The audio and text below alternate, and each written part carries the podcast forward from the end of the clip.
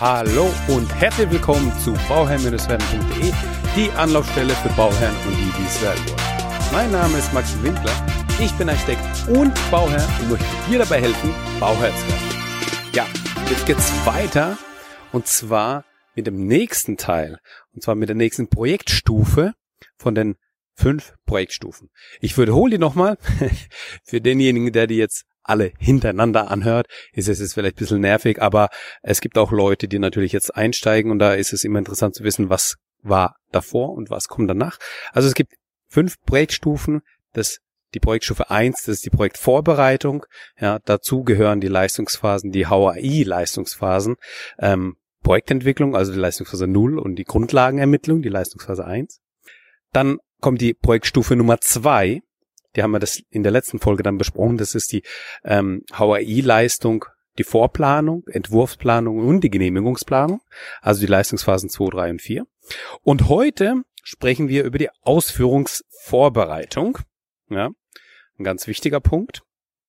In, in der nächsten Folge geht es dann über das Thema der Ausführung und das ist dann, die Ausführung ist die Nummer 4, also die Projektstufe 4 und die Projektstufe 5, das ist dann der Projektabschluss. So, gehen wir jetzt rein in die Ausführungsvorbereitung. So, das ist die Projektstufe Nummer 3 und die HOI-Leistungsphase, die dazugehört, das ist die Leistungsphase 5, die Ausführungsplanung, ja. Die HOI-Leistungsphase Nummer 6, Vorbereiten der Vergabe und Mitwirken bei der Vergabe. So, jetzt schauen wir uns erst einmal an, was denn der Architekt in diesen Leistungsphasen arbeitet, was er zu leisten hat, ja, und dann schauen wir uns immer wieder mal an, was der, was denn die Bauherrenaufgaben dazu sind, ja. So. Und zwar, der Architekt, er arbeitet und stellt die ausführungsreifen Planungslösungen dar, ja. Wir haben ja in der letzten Phase haben wir die Genehmigungsplanung gehabt und da habe ich ja auch schon vorgegriffen und gesagt, ja, solange die Genehmigung läuft, also wir im, äh, nicht im Kenntnisgabeverfahren sind, wo der Architekt das einreicht und dann kann man gleich weitermachen, sondern wo man auf die Baugenehmigung warten muss, ja, ähm, ist es so, das ist von Gemeinde zu Gemeinde unterschiedlich, weil die Frage kommt auch relativ oft, wann habe ich denn welches äh, Verfahren für die Genehmigung? Das ist unterschiedlich. Da informiert euch ja am besten mal in der, bei eurer Gemeinden bei eurer Gemeinde, beziehungsweise de, euer Architekt äh, weiß das dann auch schon und kann euch da auch entsprechend die Info geben. So. Und wenn ihr dann also auf die Genehmigung warten müsst, was dann sechs bis acht Wochen dauern kann, manchmal auch drei Monate, kam auch schon vor, ähm, dann muss man natürlich jetzt wissen, dass man rein rechtlich, wenn man die Leistungsphase 5 auch Beauftragung, beauftragt hat, rein rechtlich eigentlich warten müsste, bis die Genehmigung da ist, und dann plant man erst weiter.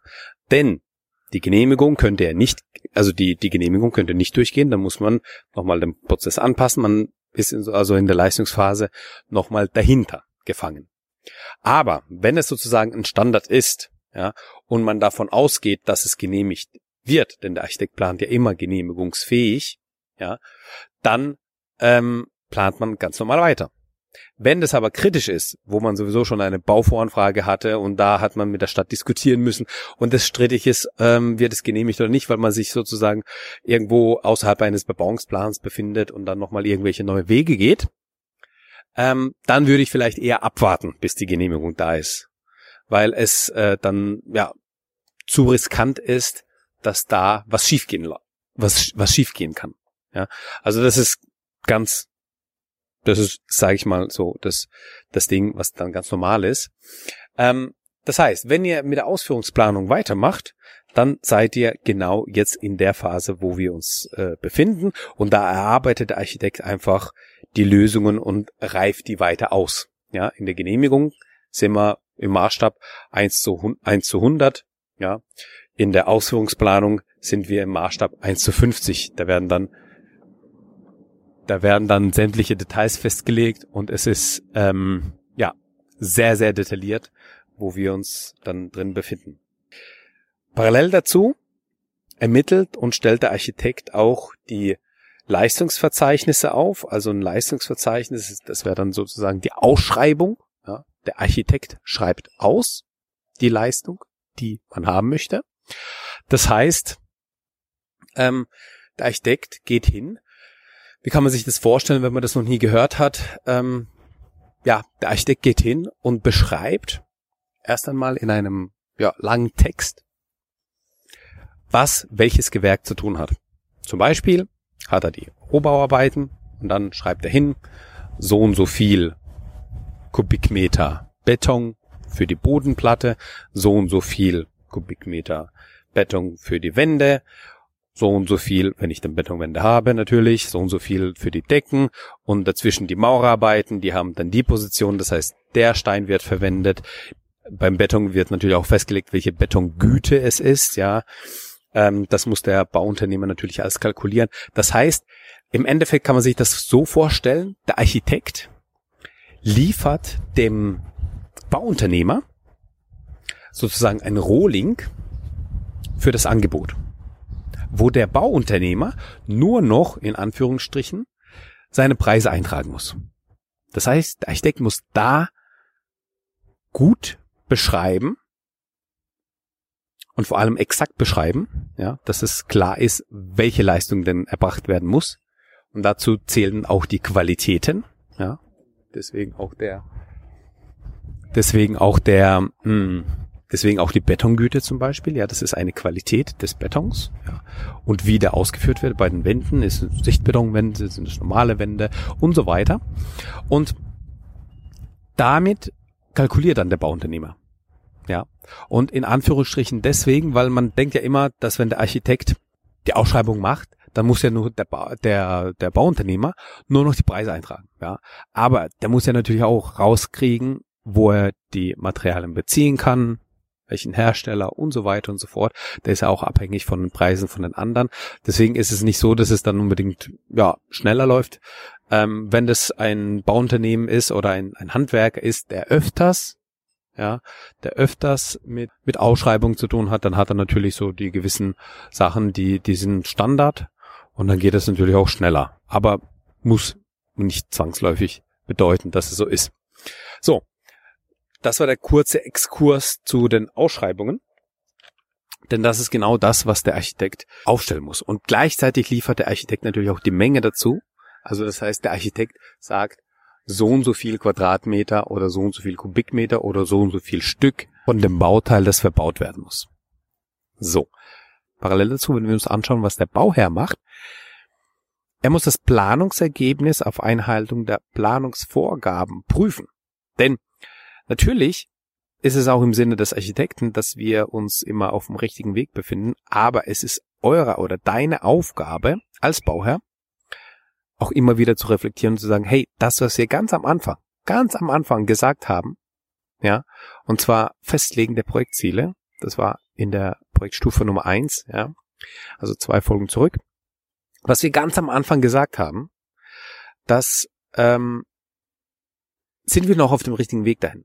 Erreichen wir dieses Ziel, wenn wir mit der Planung weitermachen oder nicht? Immer wieder reflektieren, immer wieder rauszoomen und und ähm, anschauen, passt das noch oder muss irgendwas vielleicht angepasst werden? Ja, also je weiter, je fortschrittlicher der Prozess im Bau ist, desto stärker wirken sich die Änderungen auf die Kosten aus. Ja, das habe ich ja schon mal gesagt in einer Folge zu den Kosten auch. Ja, je fortschrittlicher wir uns im Terminplan befinden und dann noch eine Entscheidung treffen, bei der wir zurückrudern, desto kostspieliger ist diese Entscheidung.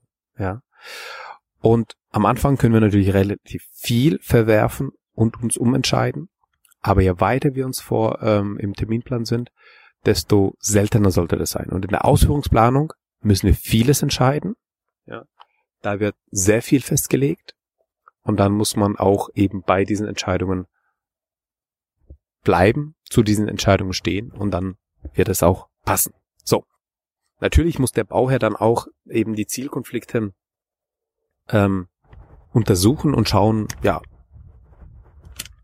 wenn wir uns nicht auf dem Wege befinden, auf dem wir sein sollten, wie wir das Ganze dann angehen können. Und da steht ihm natürlich sein Architekt beratend zur Verfügung. So, so, gehen wir wieder zum Architekten zurück. Der Architekt hatte jetzt die Leistungsverzeichnisse erstellt. Er hat die Ausschreibung erstellt für das ganze ähm, Haus, für die verschiedenen Gewerke.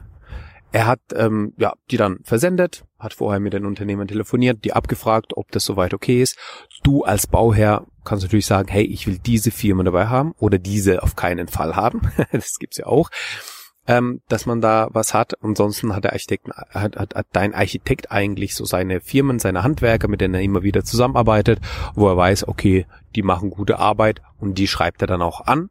Die bekommen alle das ähm, LV, ja, Leistungsverzeichnis, abgekürzt LV, die Ausschreibung und geben ihre Angebote ab. So, die schreiben da dazu, das und das, kostet dann ähm, der Quadratmeter, der Kubikmeter oder Stückzahl. Und dann gilt es, dann kommen die Angebote wieder zurück. Die haben dann in der Regel, ja, also zwei Wochen sollte man denn schon geben, ja. Äh, kommt natürlich immer aufs Gewerk an, wenn es ein kleines Gewerk ist, ist vielleicht auch mal eine Woche drin oder eineinhalb. Aber so zwei Wochen wäre so das mindestens, zwei bis drei Wochen ähm, sollte man schon Zeit geben den Handwerker und dass die da ähm, die Angebote erstellen können. Zu lang ist auch nicht immer gut, denn wenn es zu lang ist, dann ähm, ist die Erfahrung zumindest äh, bei mir auch so, dass wenn es zu lang ist, dann lässt man es einfach gern liegen und dann bleibt es auch gern liegen, weil man denkt, ja, man hatte noch Zeit und dann bleibt es gern liegen. Ja. Also deswegen so zwei bis drei Wochen ist, glaube ich, sehr sehr gut von der von der Zeit für die Bearbeitung. So zwei Wochen ist eigentlich immer das Ziel. Ja, wenn es dann irgendwie mal aus irgendwelchen Gründen mal drei Wochen werden oder zweieinhalb, ist es auch okay. So, dann, wenn die Angebote wieder zurückgekommen sind von den Handwerkern, von den Unternehmen, dann prüft und wertet der Architekt die Angebote. Das heißt, der eine hat vielleicht mal irgendwie eine Zahl vergessen, eine Position nicht ausgefüllt und ist deswegen günstiger. Ja, also man schaut, man schaut zwar primär auf das Endergebnis, also was unterm Strich rauskommt, ganz klar, aber da muss man natürlich auch inhaltlich nochmal reingehen und gucken, ähm, hat er denn auch das angeboten, was ausgeschrieben wurde? Hat er irgendwelche Vergleichspositionen nochmal aufgenommen, sage ich mal, also dass, dass er zum Beispiel, dass man zum Beispiel etwas ausgeschrieben hat und der hat dann einfach was ähnliches genommen, aber nicht in der gleichen Güte, die man es eigentlich haben möchte. Ja, dadurch ist die Qualität anders, dadurch ist der Preis anders, dadurch ist sein Angebot günstiger, aber nicht unbedingt besser, weil man es vielleicht nicht haben will. Und das sind solche Sachen, die der Architekt dann wieder bewertet auswertet und bewertet und sagt, okay, ähm, und, und bringt die alle auf ein Preisniveau. Ja, und sagt hier, das sind die, das hat er vergessen, das hat er zu viel. Vielleicht hat er auch der Architekt was vergessen, ja. Und es ist ja auch so, dass bei den Ausschreibungen ähm, ja dem, dem Unternehmen nicht nur die nur die Ausschreibung zur Verfügung steht, sondern auch ähm, die komplette Planung, die Ausführungsplanung und die Detailplanung, die steht ja dem Handwerker zur Verfügung und der hat die dann, er, er schaut sie natürlich auch an und wenn der Architekt was vergessen haben sollte, gibt es dann die guten Handwerker, die weisen einen drauf hin, ja, den Architekten, ja, und äh, die die äh, schlitzfindigen Handwerker, die ähm, kalkulieren einfach die Angebotspreise niedriger, weil die dann wissen, dass die das als Nachtrag drin haben, weil das vergessen wurde, weil die Position nicht auftaucht. Muss man auch ein bisschen aufpassen. Also, auf jeden Fall stellt der Architekt dann die Ergebnisse zusammen und präsentiert sie dem Bauherrn und dann redet man drüber, ja. Dann sagt der Architekt, das ist der günstigste, aber. Das ist der zweitgünstige, aber. Das ist der drittgünstigste, aber. So. Und dann guckt man sich das an. Und welchem, in welchem, ja, in welcher Spannweite man sich da bewegt wie der, wie dieser Spread dann ist, vom günstigsten zum teuersten, das ist immer ganz unterschiedlich, manchmal echt fatal. 30, 40 Prozent keine Seltenheit. Und da merkt man auch, welche Firmen einfach ausgelistet sind und welche nicht. Ja. Und das bedeutet nicht immer, dass der günstigste immer der beste ist. Und es bedeutet auch nicht, ähm, ja, dass, dass man immer den günstigsten nehmen muss oder nehmen sollte, sondern man muss halt nicht nur die Zahl bewerten, sondern auch die Qualität bewerten, die angeboten wurde. Ja, ganz klar. Und da hilft dann der Architekt dem Bauherrn bei der Auftragsvergabe. Also dann ist es, also der, der Architekt bereitet alles vor. Der Architekt bereitet auch den Bauvertrag vor. Und der Bauherr, der ist ja der Auftraggeber. ja, gegenüber dem Handwerker. Und deswegen ist es ja auch so, dass der Architekt vorbereitet, aber der Bauherr das Vertragsverhältnis eben hat. Ja, ganz klar. So. Wir haben aber, wir haben also jetzt die Aufträge vergeben. Der Architekt sieht, also natürlich bei der, bei der, bei der, bei der Vergabe schaut man sich natürlich auch immer die Kosten an, ja. Wie waren wir in der Kostenermittlung? Schießen wir drüber, schießen wir drunter? Ja, also erfahrungsgemäß gibt es dann Gewerke, die sind einfach ein bisschen teurer geworden äh, bei der Ausschreibung, ja, und andere Gewerke, die sind ein bisschen günstiger geworden, aber im Schnitt ist man im, im Soll. Und das äh, gilt auch dem, also das ist auch die Aufgabe des Architekten, da die Kosten ähm, aufzuziehen und immer aktuell zu halten. Das heißt auch auf den, auf den Stand der Ausschreibung zu bringen. Und gleichzeitig auch nochmal den Terminplan anzupassen. Denn sobald die Arbeiten vergeben wurden an die ähm, Handwerker, dann kann man ja auch direkt in die Gespräche mit einsteigen und wirklich den Terminplan detailliert bearbeiten. Das, das heißt auch äh, fixieren, an welchem Tag fangen die an und wann sind die fertig, wann können die nächsten anfangen und so weiter. In der Ausschreibung steht zum Beispiel drin, in der KW 22 sollen die Arbeiten beginnen und drei Wochen andauern zum Beispiel für den Terminplan, ja. Ähm, und sobald man es aber weiß, sobald man die Handwerker kennt, dann wird's detailliert und dann kann man hingehen und sagen, okay, jetzt machen wir den Zeitplan fix, besprechen das mit den Handwerkern und dann hat man den tagegenauen Zeitablauf und den Terminplan erstellt. Und das ist die Aufgabe des Architekten, dass er ähm, mit den, also die Termine koordiniert, schaut, wer wann auf die Baustelle muss und wer wann auf die Baustelle kann und guckt dann, dass, dass die äh, zwei Sachen übereinander kommen. Ja, und dass es eben auch passt. Der Bauherr, also du in dem Fall, in der Zeit natürlich immer wieder die Budgetüberwachung.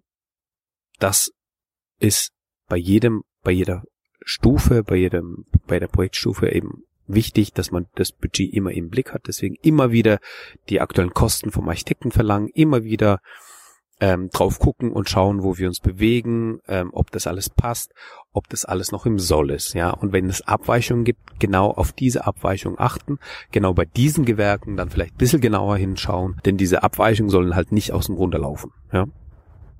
Und was ich nochmal ergänzen kann eigentlich noch in dem, in dem Ablauf für die, ähm, für die, für die, für die Leistungsphase der Vergabe ist äh, nach der Ausschreibung, hat man sich dann entschieden für einen Handwerker. Und was man jetzt nochmal machen kann, ist einfach mal mit dem Handwerker zu sprechen und zu sagen, hey, lieber Handwerker, danke für das Angebot. Wir freuen uns sehr, dass wir mit Ihnen zusammenarbeiten werden.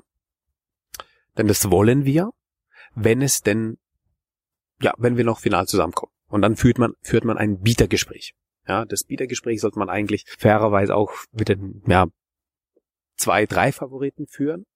Denn beim Bietergespräch spricht man nochmal über die Leistung.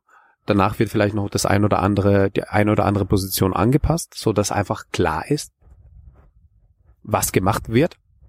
Ja, so dass auch klar ist, was verlangt wird von dem Handwerker, dass alle auf dem gleichen Stand sind. Das ist eben wichtig beim Bietergespräch. Und zusätzlich spricht man natürlich auch über den Preis. So.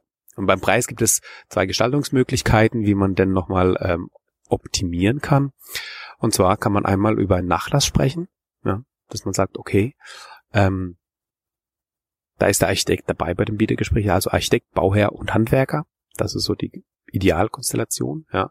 Und ähm, dann spricht man drüber und sagt, okay, hm, wären Sie uns bereit, nochmal mit zwei Prozent entgegenzukommen? Oder mit vier? Also so vier, fünf, ich sag mal, vier vier Prozent, vier, drei, drei, vier Prozent Nachlass sind schon mal drin.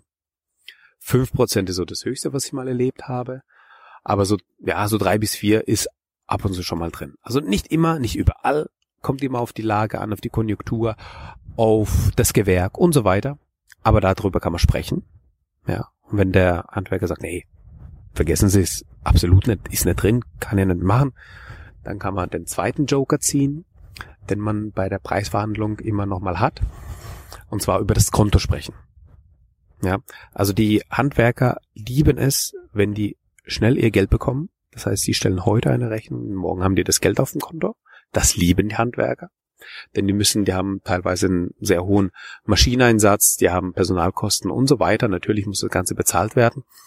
Und dann sind die froh, wenn die schnell das Geld bekommen. Und dann kann man ausmachen, aushandeln und sagen, okay, ich garantiere euch.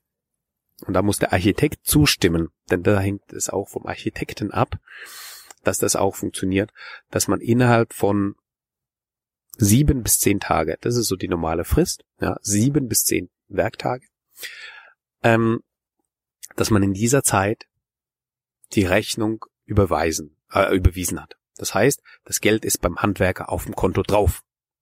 Wieso ist der Architekt wichtig? Denn der Architekt prüft jede Rechnung, die reinkommt. Die geht erstmal an den Architekten. Der Architekt gleicht jede Rechnung ab, ob diese Rechnung auch so abgerechnet wurde, wie sie angeboten wurde. Ja, bei der Ausschreibung. Das ist wichtig. Denn äh, immer wieder kommt es vor, dass da einfach, ja, es ist ein menschlicher Fehler. Ja, kann Zahlendreher drin sein, es kann irgendwas drin sein, vertippt und sonstiges. Und dann muss der Architekt das prüfen. Und wenn er das abgehakt hat, wenn er das okay gegeben hat, dann bekommt der Bauherr das, äh, die Rechnung zugeschickt. Und dann kann der Bauherr erst das Geld überweisen.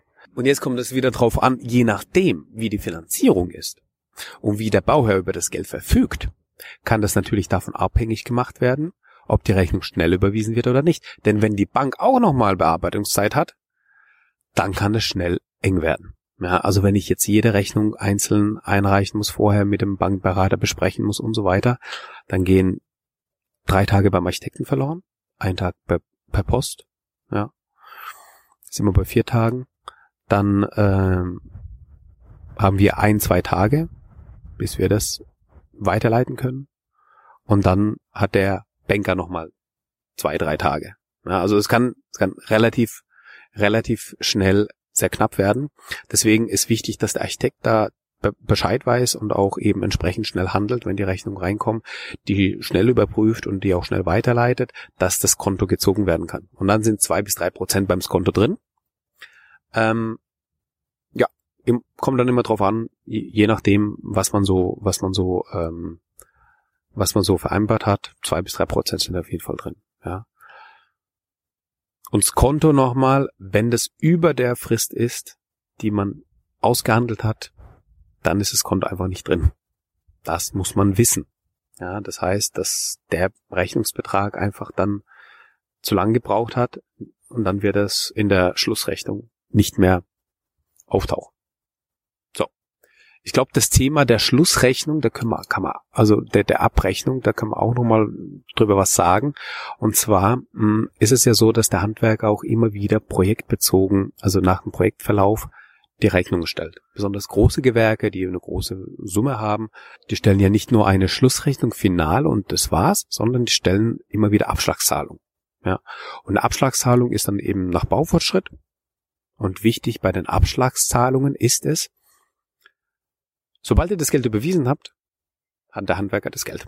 Da muss man ein bisschen aufpassen, denn solange nichts auf der Baustelle gemacht wurde, nichts auf der Baustelle, auf die Baustelle geliefert wurde oder verbaut wurde, würde ich auch nicht eine Abschlagsrechnung überweisen.